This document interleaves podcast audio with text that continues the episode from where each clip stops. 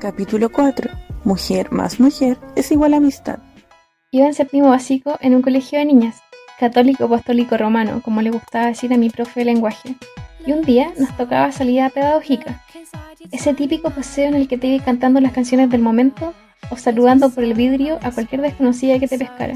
Lo entretenido no era tanto dónde ibas, sino el camino, así que obvio, no podía quedar al azar con quién te sentaba ahí.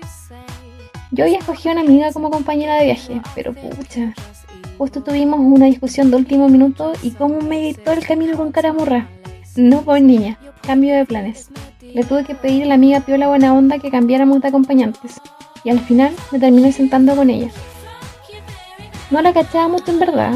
Era probablemente con la que menos hablaba, porque en un grupo de ocho siempre uno tiene sus preferencias. Ella era más o menos tímida, así que yo solo esperaba una conversación cordial del tipo, oh, que nublado está el día, u otro tema genérico. Pero no, pues. Resultó que teníamos muchas cosas en común y no paramos de hablar todo el camino con la intimidad de dos personas que están en la misma sintonía. Poco a poco nos fuimos haciendo más cercanas y en la media ya éramos amigas. Amigas muy amigas. Ella y yo al parque, ella y yo al cine, ella y yo a mi casa, ella y yo a la suya. Me hacía demasiado feliz su compañía, Qué bacán esta amistad.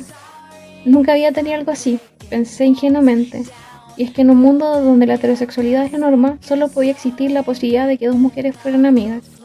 Y bueno, si es que esa era amistad, ella era definitivamente la mejor. Así íbamos creciendo juntas cuando a los 14 conocí a un cabra que me empezó a jotear. Y no sé si porque realmente me gustaba o me emocionaba esa nueva atención, quise que saliéramos.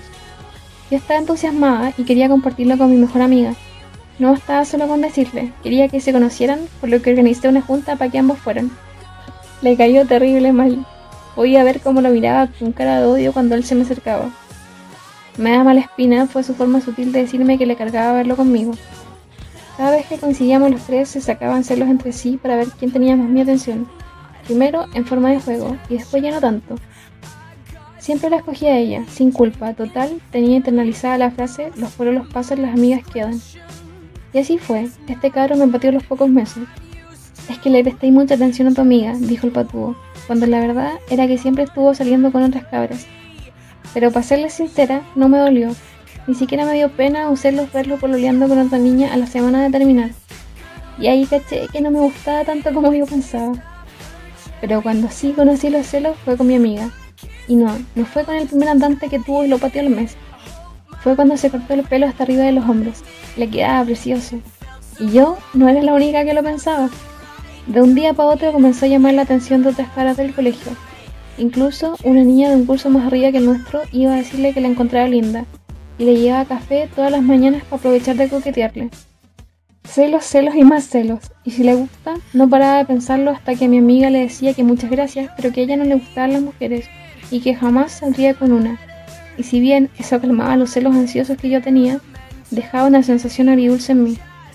No le gustó, me repetía una y otra vez.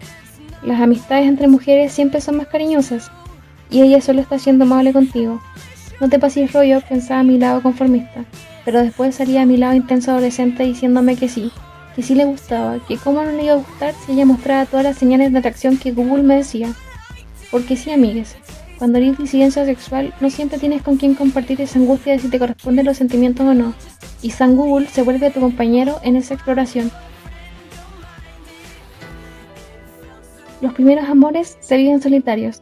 No entendí muy bien qué te está pasando, y caché que el sentimiento es secreto cuando en el colegio citaban a las apoderadas al descubrir a una pareja de chicas, o cuando en la casa te decían, lo normal sería que te gustaran las mujeres y tú ahí, siendo normal, enamorada de tu mejor amiga sin siquiera atreverte a decírselo.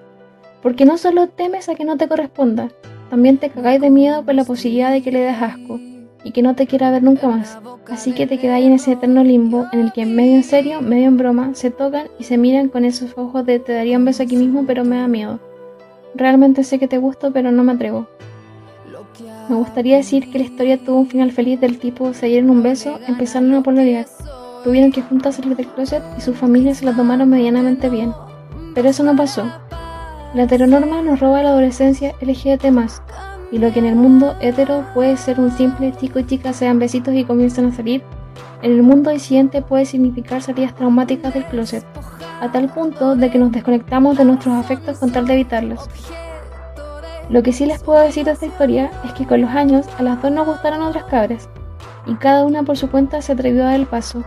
Incluso ella le pidió por el leo a la chiquilla en cuestión el poco tiempo de salir, mientras que nuestra amistad, ya no tan cariñosa, continuaba. Nunca le dije que a mí también me había gustado. Mi intuición me decía que ese sentimiento aún no estaba muerto del todo, ni por mi parte ni por la suya, pero ella ya estaba pololeando y había que dejarlo ir. Hoy solo lo recuerdo con un tierno ¿y qué hubiera pasado si le decía que me gustaba? ¿Y qué hubiera pasado si en lugar de solo mirarnos las bocas le hubiera dado un beso? Y si bien de nada sirve pensarlo, son historias que forman parte de una, porque somos tanto las experiencias que vivimos como las que elegimos no vivir.